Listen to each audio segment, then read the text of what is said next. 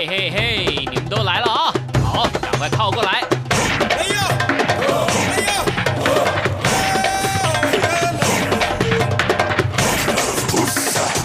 想了解台湾吗？一起来收听《台湾红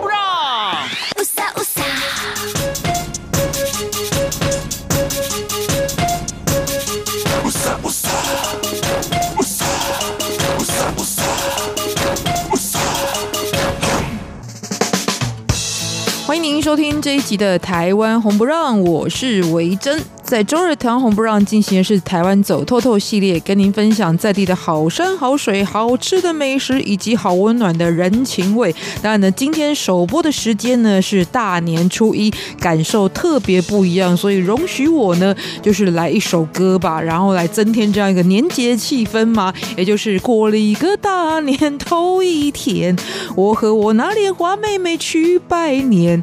好啦，因为我平常就还蛮爱唱歌，但是大部分我的节目当中呢，好像都比较没有这样子一个跟大家分享唱歌这件事情快乐的机会哦。但是为了避免大家转台，所以到这边就好了。总之呢，在我们今天节目当中呢，还是包含了非常多有关于台湾即时的旅游新闻，同时呢，也包含了其实过年这件事情呢，不只是在年初一到初五这个放假时间，对于传统来说呢，一直延续到元宵节，事实上都有年节的气氛，所以在我们的开场新闻当中呢，也介绍很多跟元宵有关的重点新闻，还包含第二个单元呢，也就是幸福这一站呢，透过年节呢，我们特别来一个呢，属于深度的观察的讨论，也就是现在在全世界呢，所谓的全球化，大部分的一个区域发展同质性。越来越高的情况之下，反而呢，为了要有更多的新鲜感，或者对于一些深度的探索呢，在地特色文化的发展，在旅游当中也可以看得相当的明显。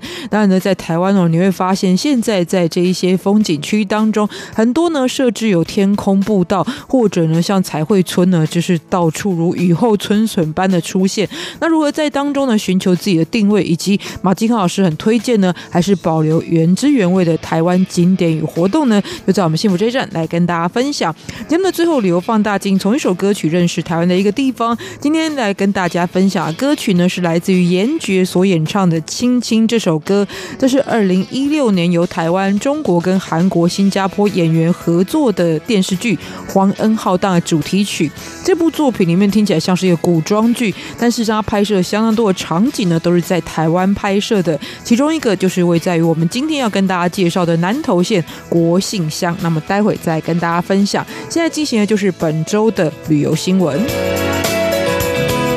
好，在这个礼拜很多的新闻是跟元宵节有关的哈，尤其是在南台湾的灯会活动也相当的丰富。不过在介绍之前，来说到呢，今年的中央广播电台也会进行元宵节特别节目，而且是活生生的、即时的 live 的播出哦。然后这一次是谁这么厉害来主持元宵节活动呢？当然老王卖瓜，老李也会卖瓜，所以提到厉害呢，其实就是因为我本人主持哦。好，这一次呢，就是跟范崇光会一起来主持我们二。二零一九年的元宵节特别节目，所以当天也请大家呢，就是要锁定我们的这个特别单元节目哦。好，那不过回到呢，说到南台湾的灯会活动啊，其实今年相当的多哦。然后像是在高雄呢，就有在爱河举办的高雄灯会。那除了在地的灯会装置之外呢，其实在爱河的沿沿岸也会搭起夜市，而且呢是有主题性的，因为呈现的就是台湾在五零年代的一个怀旧的风情。尤其大家说年味越越来越淡了。不过呢，回到五十年前、六十年前，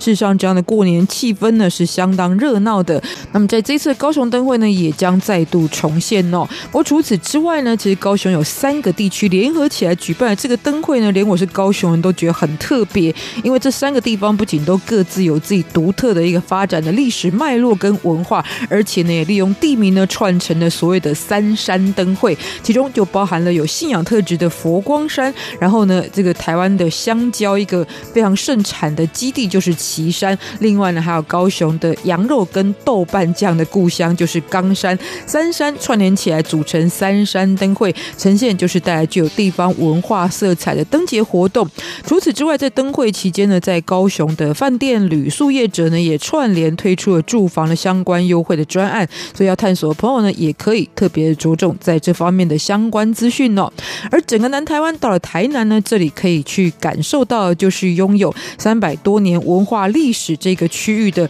月津港水灯节。那说到月津港呢，其实是早年台南发展非常重要的一个港区哦，而且呢，等于是跟整个在台南这一带呢崛起是非常具有关键位置的地方哦。那在今天呢，则打造成为在台南的灯节上演的舞台。从二月二号开始呢，其实就在台南的盐水区展开了，那么会一直展出到三月三日为止哦。而且呢，就在他所在台南市的盐水区，也是台湾呢拥有上百年历史的一个地方特色节庆，尤其是跟元宵节相关的节庆呢。这个早年就有一句话叫做。南哎，南风炮，北天灯，也就是呢元宵节，台湾的重头戏在南台湾呢，就是在盐水的风炮；北台湾呢，就是看很多人去了新北市平溪的天灯哦。所以呢，这个也是造访南台湾在元宵节期间可以感受到年味非常好的去处。除此之外呢，今年属于全台湾，然后这个特色的台湾灯会呢，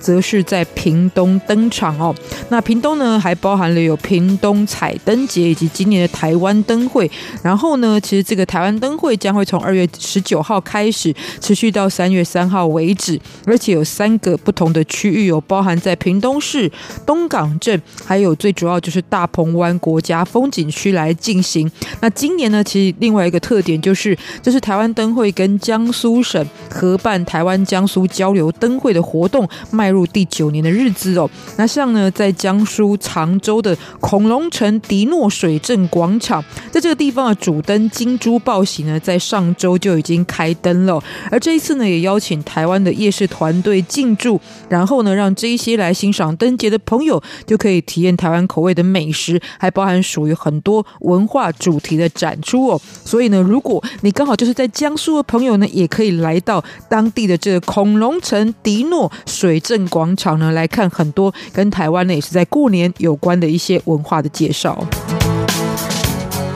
而除此之外呢，其实现在在北京跟上海也推出了台湾灯会的主题行程，所以想要参与这一次在屏东主办台湾灯会的朋友，也可以多加的关注这相关的讯息哦。然后呢，其实这就是为了台湾灯会特别打造，所以其实有更多优惠的一个相关的专属行程哦。好，回头过来讲，刚刚说到的这个平西天灯节呢，也是在北台湾元宵节的重头戏。今年呢，整个平西天灯节已经迈入了第二十一年的，虽然文化历历史本身呢、已经有数百年了，不过呢，成为一个这个重头戏的观光节日呢，其实是今年第二十一年，而且它已经成为了一个具有国际知名度的大型文化活动。重点是呢，也被全球知名的旅游网站 Trip Advisor 呢票选成为台湾最值得推荐给国际旅客的文化活动。而且呢，到底有多少人造访呢？就是诶，这种就不能只有老王卖瓜的，用数据呢来做最好的证明。也就是不管是不是在元宵节节。不过来到平溪放天灯呢，是的确让很多人感到异地文化或异国文化非常好的一个体验。所以去年一共有六百多万人次造访当地啊。台湾每年呢，来自于国外的这个旅游人次呢，现在大概是在一千万人上下。那其中光是去到平溪的，当然也包含台湾在地的旅客，就有六百九十八万人次，所以是一个相当惊人的数字哦。那最热门的，其实当然还是属于在元宵节期间举办的这个时期。今年的平溪。天灯节呢，将会在农历春节的二月十六号，也就是星期六，那是正月十二日；还有在二月十九号，就是星期二，也就是在正月十五元宵节当天，举办盛大的天灯释放晚会哦。同时，在今年也特别跟台湾的新锐画家合作，所以展现的是传统天灯跟现代艺术的一个互动的局面。然后呢，也推出了一个三九九平溪体验游的行程，也就是出来参与活动了。如果你想要整个感受平溪县，包含其实这里的城镇呢，还有像是金同十分这一些区域的整个旅游行程呢，其实就可以来购买这样优惠的，只有三九九台币，然后就会附加有在地的导览，还有美食亲手做的体验等等，非常特色的一个行程的路线哦。好，特别来跟大家分享啊，所以呢，跟年节也是有关的重点。当然呢，如果你现在在听的朋友会说，我现在人不在台湾呢，而且今年这个即使再赶快一点，元宵节来。来不及到台湾。但今天跟大家分享的，其实都是今年累月已经非常有特色台湾的年节活动的一个实况哦。那么，即使你明年来、后年来有机会的话呢，希望你也一定能够亲身来体验哦。那这边来送上这首歌曲呢，就很符合大年初一全新的一个开春的意象，也就是呢，我们设定目标的时候呢，将来可能会遇到很多的事情，但不管怎么样，都希望能够记得此时此刻的心情，莫忘初衷。来欣赏的歌曲就是舒米恩的《最初》，待会再回到节目当中，幸福这一站来介绍台湾原汁原味的旅游景点跟行程。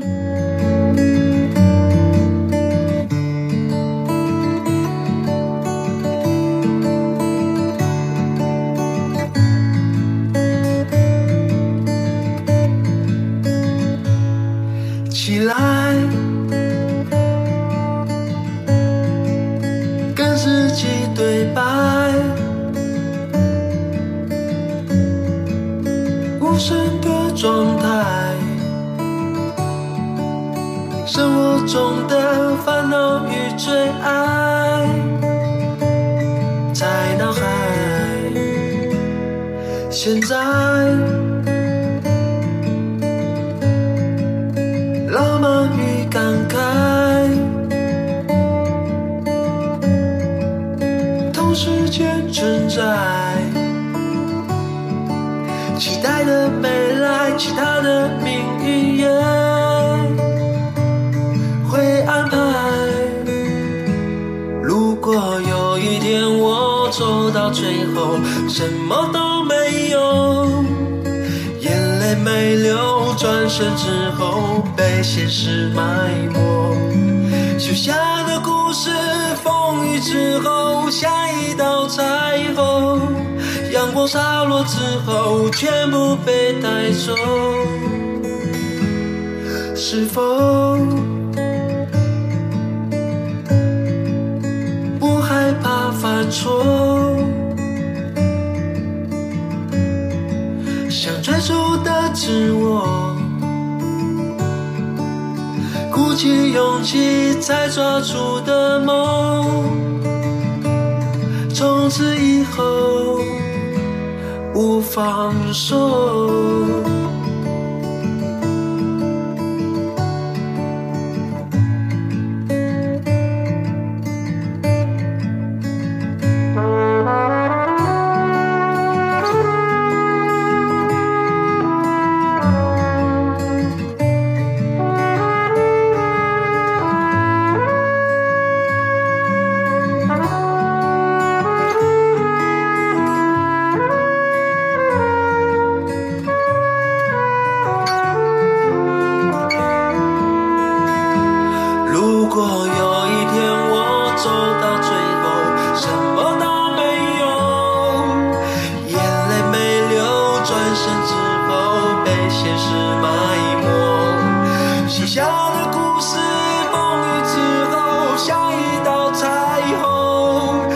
洒落之后，全部被带走。是否不害怕犯错？想最初的自我，鼓起勇气才抓住的梦。从此以后。放手。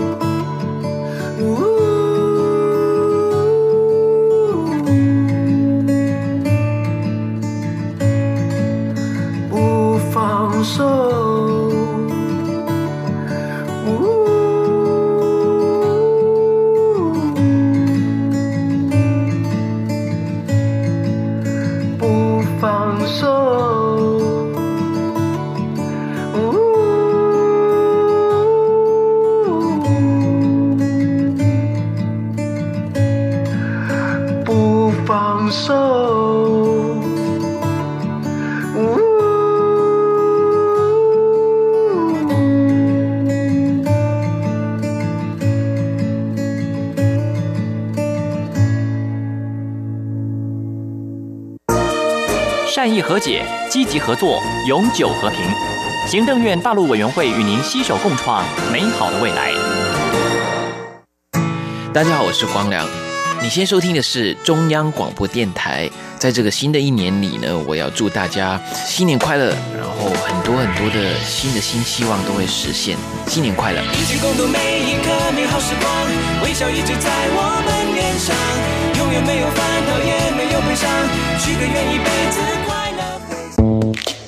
欢迎再继续收听我们今天的台湾红不让，我是维珍。在旅行的过程当中啊，除了是自己可能吃喝玩乐啦，或者是人文自然的体验之外呢，另外一方面你也可以感受到某一种趋势或者是风潮，就是在某一些地方呢，为什么卖的纪念品都一样？某一些地方呢，为什么开的主题都一样？当然呢，也有些人会抱正面精神的说，重点不是你去哪里，是你跟谁去，然后呢，感受到什么样的事情。但是事实上呢，其实如果真的从旅游的一个经营的角度来看，是不是这个差异化越小的情况之下，反而会越失去它的味道跟魅力呢？这个可以从哪些看起呢？比方说，最近很多人在推荐台湾呢，过年的时候的一些好的去处，你会发现哇，从南到北步道特别多。拉开台湾来看呢，其实现在中国大陆的旅游好像也有这种状况哦。所以从这个现象来谈起，我们欢迎到的就是旅游专家马继康老师。晚上好，各位听众朋友，大家好。是，其实我有一个很明显的感受啦，哈，就是就是虽然我是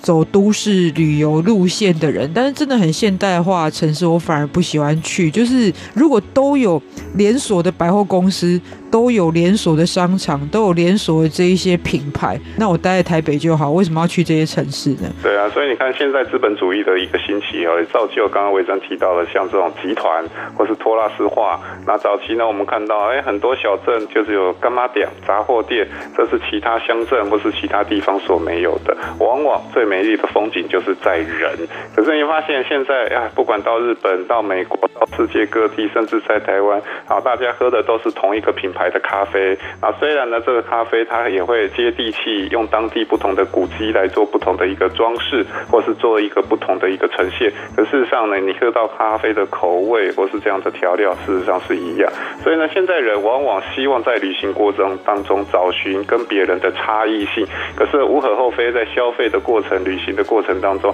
反而全球化的一个结果，又让所有的旅人造访不同的地方，可到最后又趋于一致性。所以这其实也是。是我自己在旅行过程当中所观察到非常吊诡的这样的问题。呃，为什么旅行现在这么多人喜欢？因为越全球化越要在地化。我自己在台湾也有这样子一个感觉啊。如果呢闭上眼睛，也不是闭上眼睛啊，如果不看路名或是这个路牌，有时候真的不知道你到了哪一个地方。基本上如出一辙，看板都一样。啊，这边也会有便利商店，也会有各式各样日常生活的需求，反而没有办法看出这样的特色。那有些乡镇呢，它可能缺少这些东西，可它有美丽的一个山，好，或是美丽的一条河，来作为这个地方非常特殊的面貌，或者是这个地方有非常特殊的文化，反而它在看似相似的这种资源当中，反而会呈现它的一个独特性。所以有人说，越全球化，怎么样去发展观光，其实是要越在地化，把自己在地的特色呈现出来，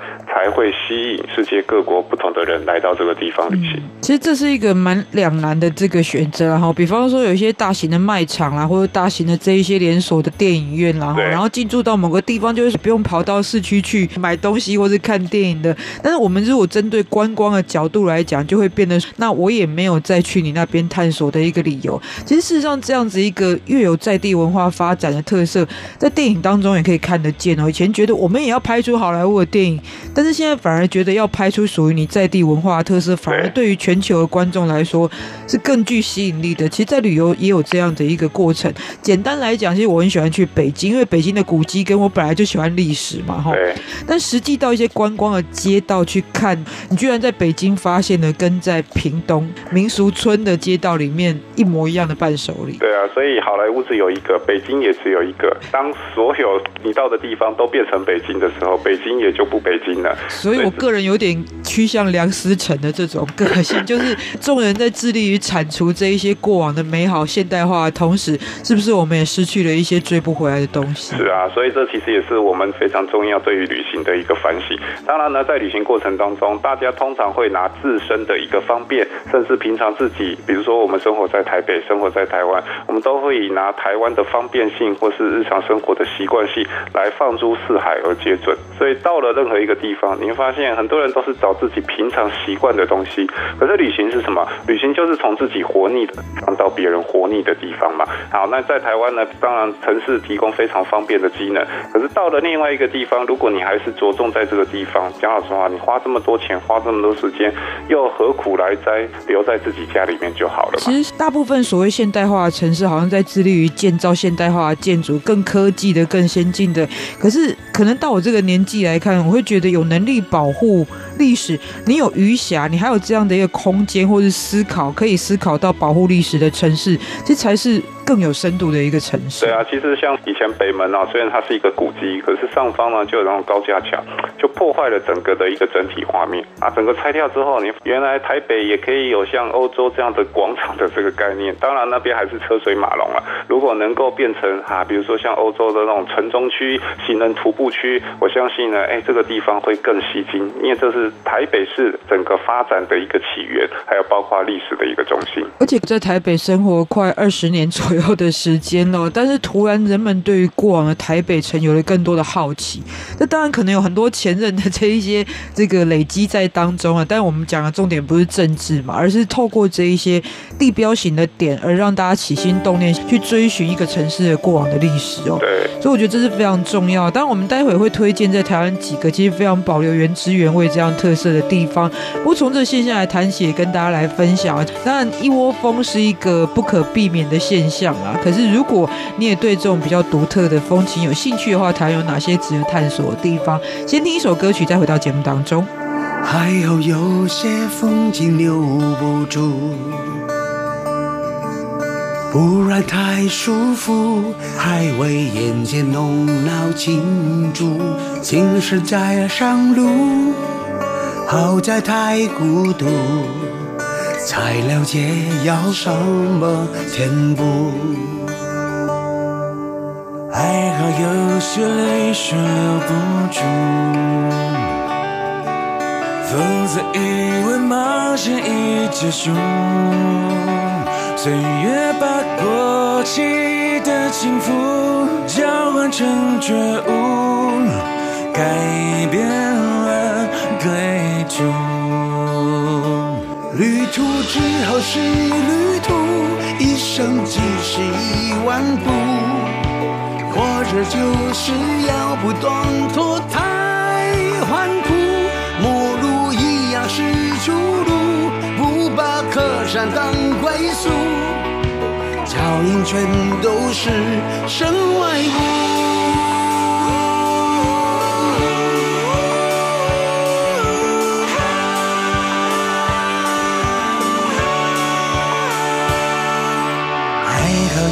些关头停不住，重新看清楚，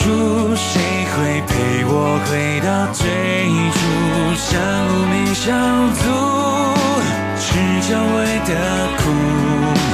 何不如意和平相处？还好有些命运拦不住。否则何来光荣的顽固？不在乎赢输的赌徒，失去了脸皮，没错掉傲骨。旅途之后是旅途，一生即是一万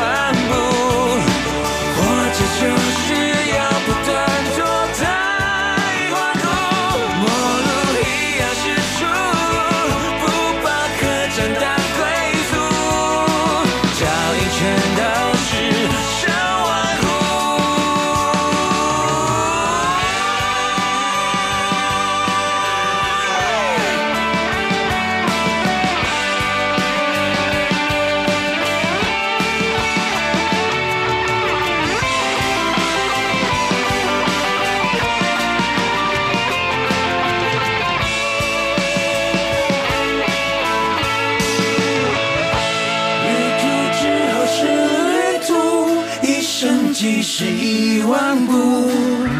活着就是要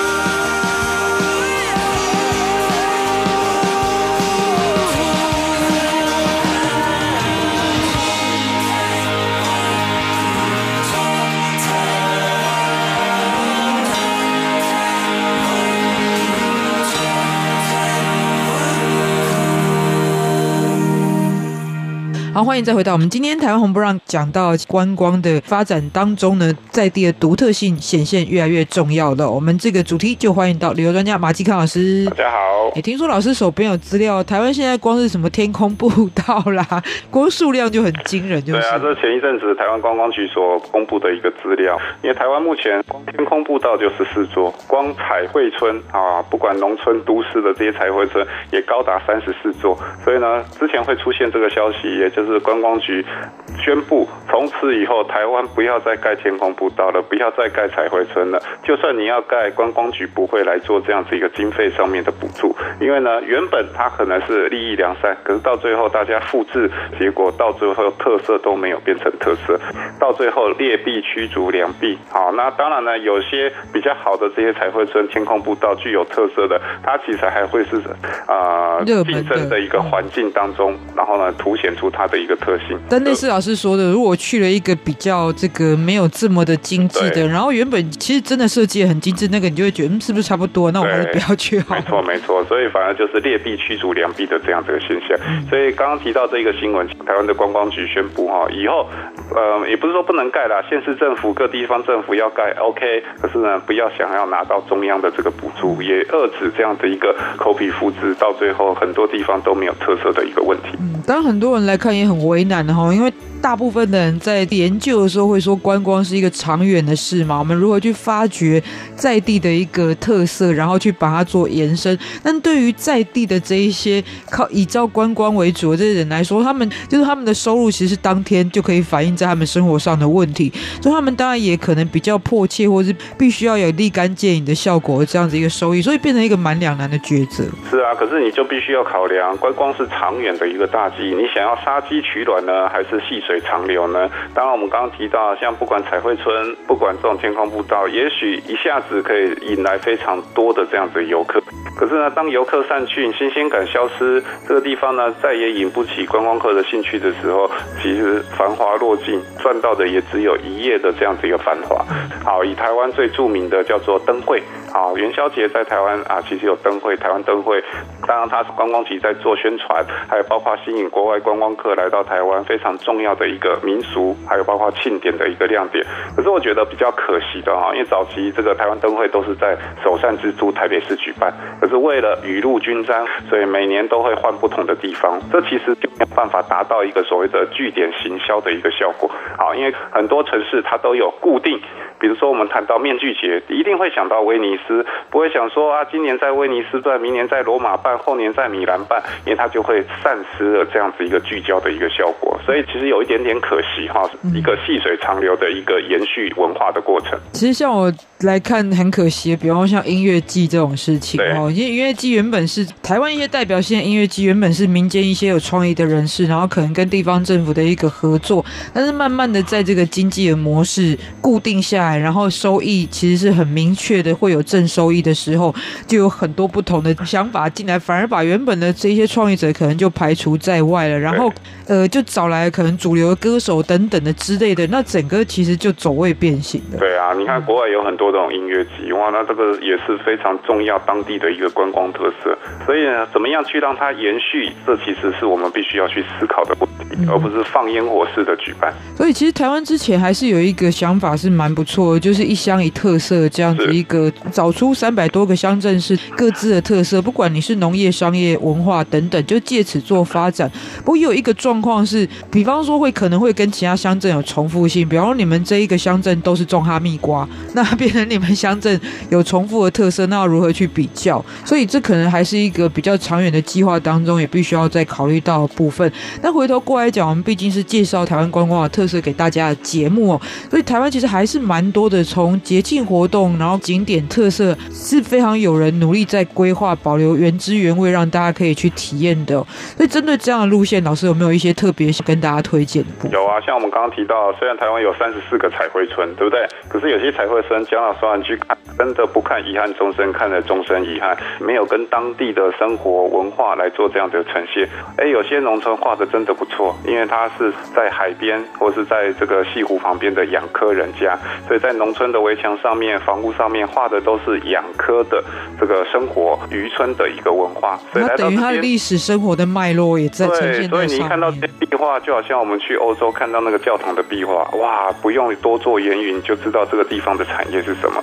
可是有些彩绘村，你会发现怎么会是 Totoro，会是这个航海王？怎么会有这个皮卡丘？对他来讲，当地并不是皮卡丘的故乡啊。那大家想去皮卡丘故乡，或者是去柯南的故乡，可能会跑到日本。那日本也非常擅长利用这样子一个当地的特色，所以像这样子的彩绘村，基本上就没有它的意义。那台湾三十四个彩绘村，我觉得最棒的，而且它把它当做一个商业模式，甚至呢，它也变成当地的这个文化资产。其实，在台中哈有一个叫做彩虹眷村，这个彩虹眷村原本顾名思义就是什么军眷的眷村嘛，原本要拆除了，可是住在当地的一个彩虹爷爷，哎，他舍舍不得，就开始呢，我们讲说在这个围墙上面，在他自己房屋上面，用很童趣，然后色彩缤纷的方式来画出很逗趣的这样子一个图案。啊，这个图案呢，后来被台中市文化局看到，还有包括一些大学的老师看到，哇，惊为天人，因为这是素人画家，跟一般我们看到那种艺术派的啊，或者是那种学院派的训练的，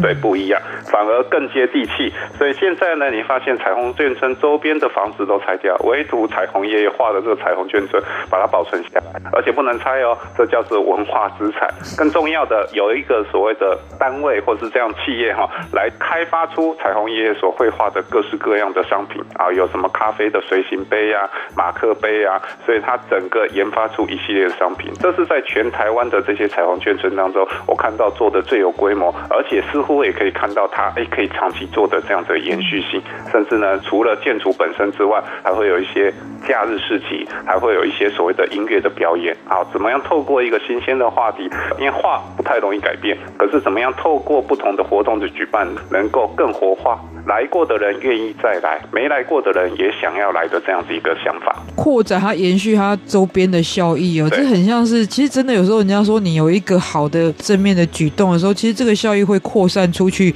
影响到周边也是跟着一起。其实起心动念非常重要，因为很多的观光可能在设计的时候就是想说我能达到多少效益，有这样的评估才去做。但彩虹眷村这个案例，其实。当时已经很多原本住在眷村的居民都迁出了，是这个老爷爷就是因为真的比较孤单无聊，也想要做一个保存，是所以真的是从他起心动念没有去想到这一些所谓商业利益，没错，反而变得非常的诚恳的东西，反而打动人。没错，其实这也是最初的初心啊。就像我刚刚提到，很多画皮卡丘啊、航海王，那个是为画而画，搞不好还要花授权金呢。对，所以这个可能也是选择的时候可以考量到的部分哦。那么在这一些处于人文的景点，还有哪一些可以跟大家来推荐，保留原汁原味的呢？先休息一下，再回到节目当中。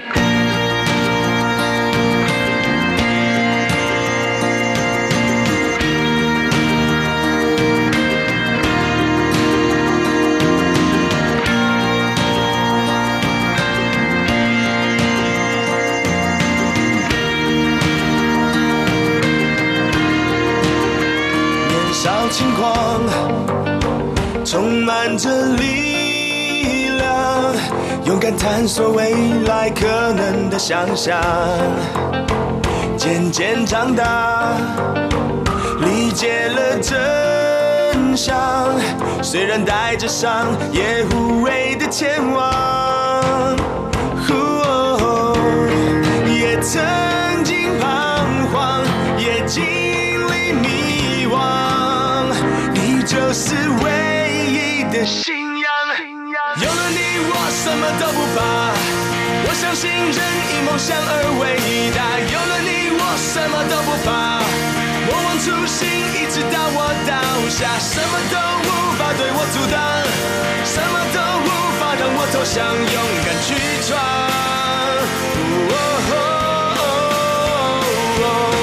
有了你，我什么都不怕。信人因梦想而伟大。有了你，我什么都不怕。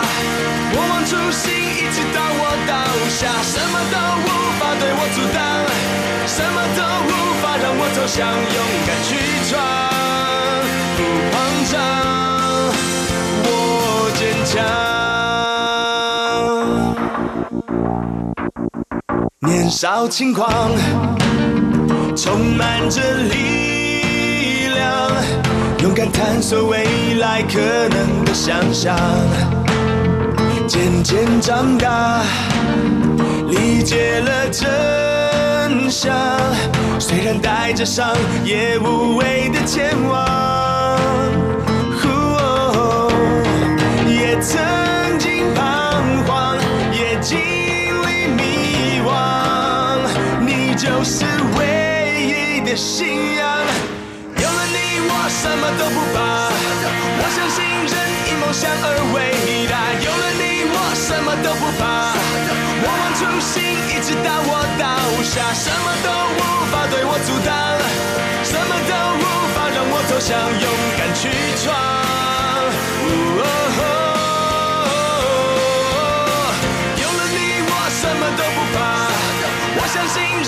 梦想而伟大。有了你，我什么都不怕。莫忘初心，一直到我倒下，什么都无法对我阻挡，什么都无法让我走向，勇敢去闯。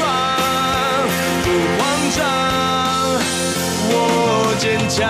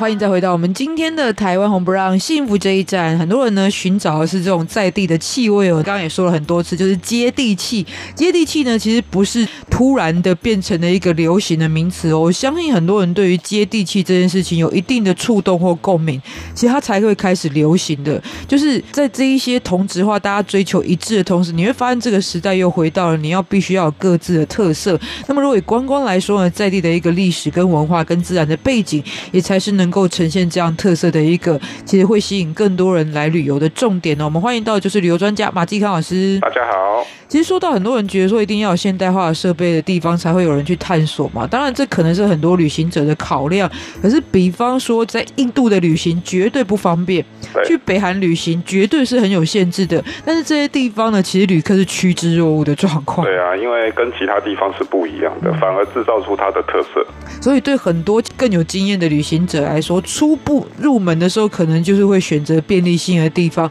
但慢慢探索的也是希望去去找到更有原汁原味的特色哦。所以在台湾，如果当然讲到原汁原味的重点，就是原住民文化也非常有特色的。但今天老师要来推荐的一个人数上面，在台湾的原住民的族群来讲，也算是比较少的周族，其实有一个所谓巡回巴士的一个路线。周族呢，高山青这一首歌提到了阿里山，提到阿里山的姑娘，提到阿里山的少年，其实里面描述的原住民族就是啊邹族。那周族其实它的上山就是塔山啊，在阿里山这个地方，前往阿里山半山腰的地方有一个叫做悠游巴士的地方，既像文化园区，又像悠游还是悠游？悠游，它不是巴士啦，不是巴士，悠游巴士是这一个园区的名字。好，那其实又有点像文化村，可是又没有说那么的市侩，或是那么的商业气息。可是呢，它又不是部落，可是里面却又保存了很多州族传统的舞蹈，还有包括技艺。其实呢，它也有点类似像这种定目剧的方式，在这个地方呢，比如说包括大陆的游客，包括世界各地的游客，想要进一步了解，我们想说原住民州族的一个传统祭典、生活文化，它这边也会有一个舞剧的一个展出。当然，很多人就听过《高山青》这首歌曲嘛，然后可能对于里面描述的这些情景啊，也是相当的心神向往。但也许真的很多人不知道，它就是来自于周族的一个背景跟文化的部分哦。所以呢，在这个地方，它应该算是一个文物中心的特色呢，还是一个表演场呢，还是一栋建筑呢？其实是什么样一个概念，可以让大家理解哪一些周族的文化特色？哎，其实像维生刚刚提到的，这里面都有。因为你想要吃周族的一个传统饮食，这边也有提供。你想要看传统的这个服装的展示，这个地方也有提供。因为来到阿里山，你不见得随时随地都看得到周族啊，因为你可能要碰到这个祭祀仪式啊、祭典啊。当然，大家选择的时间可能不见得有考虑到这个。可是你想看的话，一样来这边有做这样子一个展出。老师觉得为什么它是一个特别保留原汁原味的一个原住民文化的呈现？因为当然在台湾这样属于原住民文化的景点介绍，甚至文物馆也非常多。对，可是怎么样在养活自己的商业模式以及呢传统保存的一个过程当中找到一个平衡点？我觉得呢又有巴士提供了一个非常好的一个范例。因为通常我们都觉得保存文化好像就是要过得苦哈哈的，可是呢，当你文化没有办法做成一个商品能够贩售，当然以今天的一个商业资本主义的这个经营模式来看，传统文化可能也就没有办法持续来做这样的一个传承。所以呢，我觉得刚刚提到。保护传统虽然很重要，可是保护传统最重要其实还是经费的来源。那怎么样在这两者之间找到一个平衡点？我觉得这是提供我们另外一个不同思考的一个方向。这当然也是很多人这个希望探索的一个行程哦，因为毕竟很多人呢透过高山青，然后呢来到阿里山呢，其实看到自然的风光的体验啊，日出云海是一点。不过我觉得原住民的文化也在当中呢，让这个整个景色更有它的丰富性哦。除此之外，老师也非常推荐的是。也是从这个数百年的传统，但现在变成了观光节庆。但是虽然套上了观光的节庆这样子一个属于活动类的名称，不过事实上它的本质其实还是非常维持了这个一贯性。台中镇南宫的这个妈祖绕境活动，大甲镇南宫的绕境活动，每年农历三月九天八夜的这个绕境，慢慢的扩展成从头开始到结束长达一个月的叫做台中大甲妈祖国际文化节。哦，你看国际文化。当然呢，其实也把这种所谓的原本传统宗教的信仰概念带进来，还有包括呢妈祖的这样的精神，也透过包括这个社区邻里的关怀啊，透过各样的活动来把这样子一个精神更扩大。所以它现在也成为中台湾一年一度非常重要的这个文化界的这样子一个盛事。所以这个其实也是在传统信仰以及商业模式当中找到一个平衡点。因为呢，以妈祖为名所产生的很多的这个商机，当然也为当地民众带来非常丰厚的收入，大家也对妈祖信仰更坚深不移啊。所以这其实也是一个良善的一个循环。就我个人对这个活动很有感觉，是因为我二十多年前念大学的时候，必修课程对不对？必修课程之外，我还曾经因为布袋戏演的太好，所以去镇南宫前面 演出。哇，你摆野台吗？酬神了哈，就是当然是也是课程的一部分。但是因为透过这样一个节庆活动的规划结合，它也有很多属于现代化的过程，比方说创造了应用程式，让大家呢可以追踪妈祖在哪边哦，然后整个活动按图索骥更方便。可是我觉得都是一个好的变化。比方说，其实，在对于环保的这个概念之下，烧纸钱这件事情呢，慢慢的也减少了非常多。这也是在当中一个我觉得良性的改变。但是大甲妈祖的绕境真的是一个可以让外行人看热闹，但是又可以让内行人继续看门道的一个本质的信仰的部分，还是非常的深厚。这点的传统其实流传至今数百年来没有改变过。传统长大觉得哇，都是老人的东西，可是大甲妈祖厉害的地方就是你看到，哎，每年绕境还有很多年轻人愿意参加，愿意追随。这其实也是我说延续非常重要，心血的一个加入，才能够让这样子的传统能够持续的延续。嗯，所以很快啊，因为是每年农历三月二十三嘛，哈，妈祖生日的时候来进行举办。那我们过完年之后呢，其实很快的，接下来就会来到大甲妈祖的这个热闹的一年一度的活动了。所以特别来跟大家推荐，今天呢，从这个观光的一个趋势的角度来跟大家分享啊，台湾在地也非常具有原汁原味，可以探索这个在地文化重点行程哦。今天也非常感谢马继康老师，谢谢，拜拜。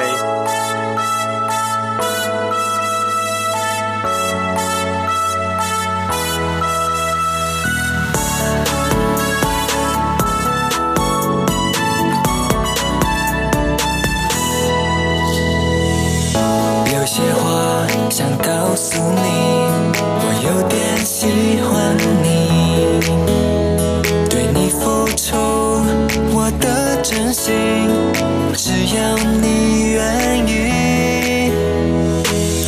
请你忘记所有过去，未来只是美好回忆，就算在遥远的距离，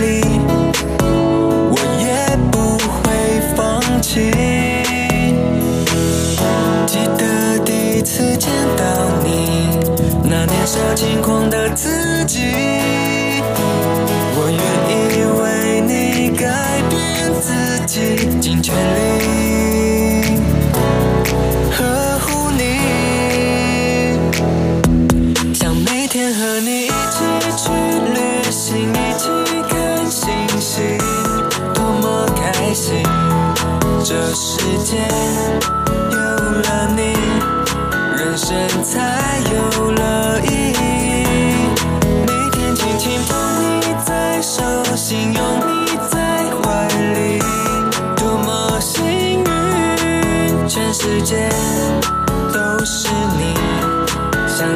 这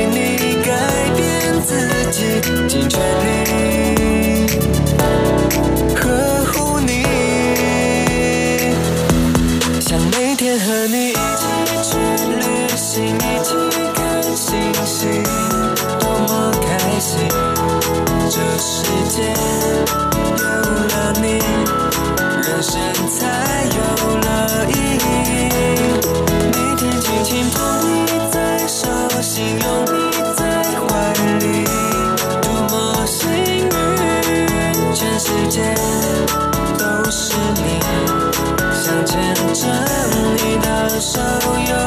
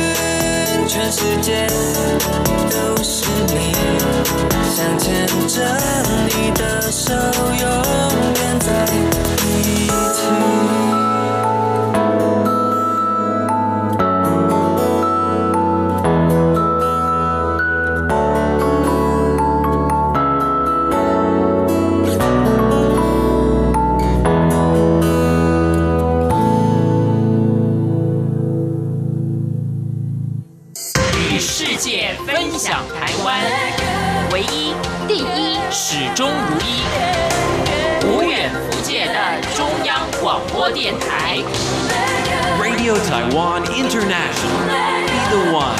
Be the only one. RTI. 中央广播电中央广播电台。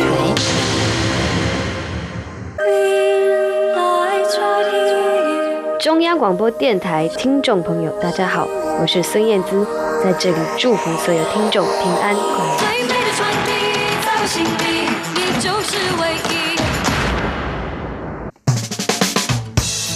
再回到台湾红不让，我是维珍。在我们今天旅游放大镜，从一首歌曲认识台湾一个地方。那么在大年初一的这一天呢，最后来这个送上的歌曲呢，将会是严爵所演唱的《亲亲》这首歌。而为什么要播这首歌呢？因为它是一部电视连续剧的主题歌曲，这就是由台湾、中国跟韩国还有新加坡演员合作，包含了韩星李章宇、还有方安娜、陈匡怡等人主演的电视剧《皇恩浩荡》哦。所以其实这个会。特别播这首歌原因也是在于这部电视剧呢，其实，在台湾相当多具有传统特色的建筑跟地标来取景，其中包含像是去到了台中雾峰，还有南投县的集集镇，以及同样位在于南投的鱼池乡日月潭日月行馆等地，还有我们今天要跟大家介绍的是南投县国姓乡的这个禅机山仙佛寺哦，所以介绍的就是从地名来看就知道相当有历史的国姓乡。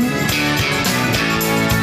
那说到国姓乡的历史，其实，在清朝之前呢，这个区域完全就是一个人烟罕至的蛮荒森林哦。即使在这个时候呢，已经有不少的汉人在台湾的西部进行开发，但这边呢，就是一个蛮荒之地。最主要呢，只有在那个时期被称为大肚番哦，也就是以往活跃在从桃园到台中这个区域，属于大肚王国势力范围的平埔族原住民，会在河岸这一带活动。但事实上，不是没有人想要进。进入开发，而是由于原住民的活动呢，基本上经常会跟汉人之间起冲突，所以也限制了在那个时候呢，其实在开垦上的可能性。于是呢，当时郑成功的左武卫刘国轩就率兵来攻打这个地方的原住民，一直打到国姓乡这一带才停止哦，而且顺势就在当地扎营，开始了垦荒的工作。所以驻营的地方呢，后来就以郑成功的这一个名号，也就是国姓爷，以他的名号呢来命。命名叫做国姓埔，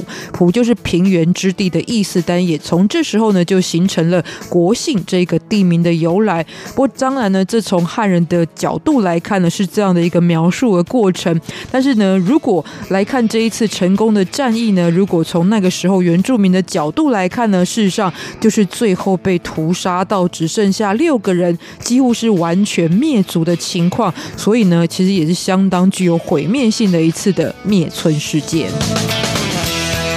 而到清朝咸丰年间之后呢，就有更多的汉人进入到当地，形成了有规模的村落。之后呢，又在光绪年间呢，八通关古道的开辟，再加上呢开山抚番的政策，也就是往山林去发展。然后呢，对于这些原住民呢，进行了这个招降安抚的动作，所以呢，让当时汉人移民的数量呢，更是达到了高峰。但国姓乡的发展，另外跟一位历史人物是非常有关系的，也就是呢，台中当时的大家族物。丰林家。虽然现在行政区域上的国姓乡是是个属于南投，然后呢，雾峰林家我们都会说是台中雾峰。不过其实他们就是在中台湾非常具有影响力，甚至整个台湾都很有影响力的家族。其中的代表人物之一呢，也就是林朝栋哦，因为在清朝时期建立了多项战功，所以后来呢，其实也由官方呢提供了相当多的权利，就包含了其实樟脑的专卖权呢，就在这个地方发展起来。那当然，当时商人呢，其实也是有很多对于地方发展的贡献的，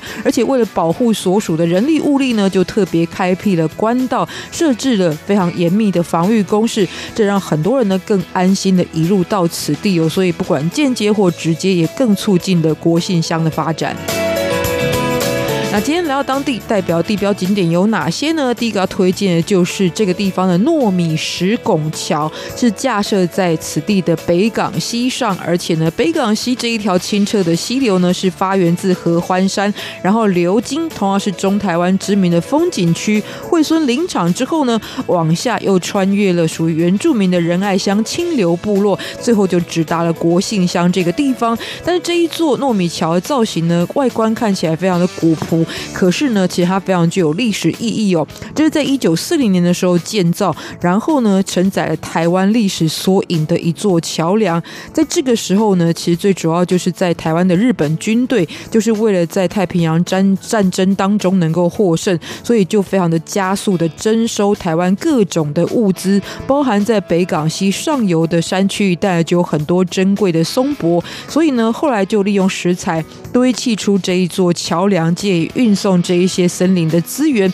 那就在那样一个战争期间，所以物资相当缺乏情况之下呢，先民只能以糯米混合了红糖石灰，打造出这一座糯米桥。那如果从今天的眼光来看呢，现在科技更发达，尤其是工程上有更先进的技术，但这一座糯米桥反而比起很多现代的桥梁更厉害。一九四零年代一直到现在呢，屹立不摇，而且承载了呢，在这个百年当中，台湾的一个历史发展的经过。所以也相当难得，在台湾的文史古迹当中呢，是少见的属于桥梁的这个工程古迹哦。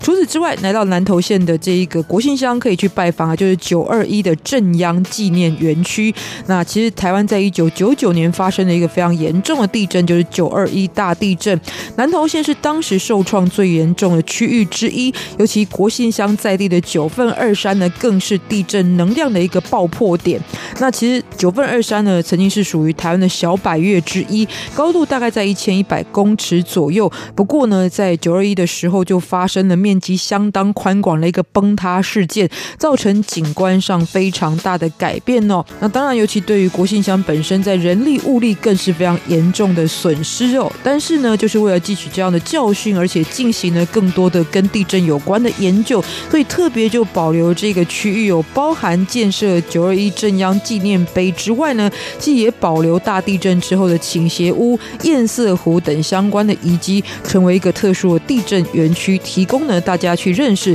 地震发生的一个相关的知识哦。所以这是在我们今天呢跟大家分享哦，国姓乡它的历史沿革以及在旅游上的特色。最后就来欣赏这首歌曲，也就是在此取景的黄恩浩荡的电视主题歌曲之一，来自于袁爵所演唱的《亲亲》。歌曲当中也要跟您说再见了，不要忘记了下周同时间，虽然可能很多人。还在过年，还是要继续锁定我们的台湾红不让，台湾走透透。下次再见，再次祝您金猪年快乐，拜拜。一封信给你一句回击，就这样的上了车，上了飞机，到一个没有去过的地方去找自己，但还是想到你。虽然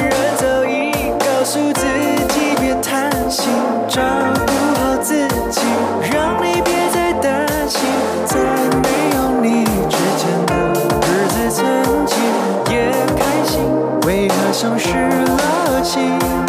风吹来，一阵平息我哭泣，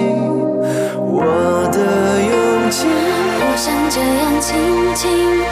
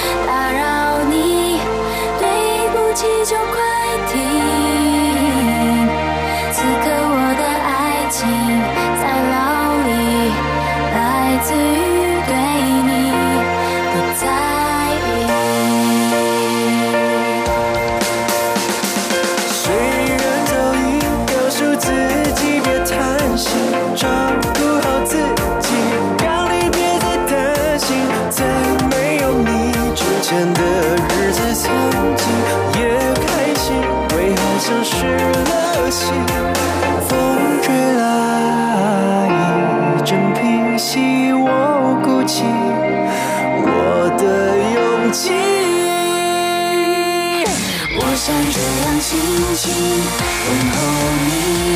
可以不可以？我们太多回忆，太绚丽，扰乱我的心。我就这样轻轻打扰你，对不起，就快停。此刻我的爱情在牢里。Rising.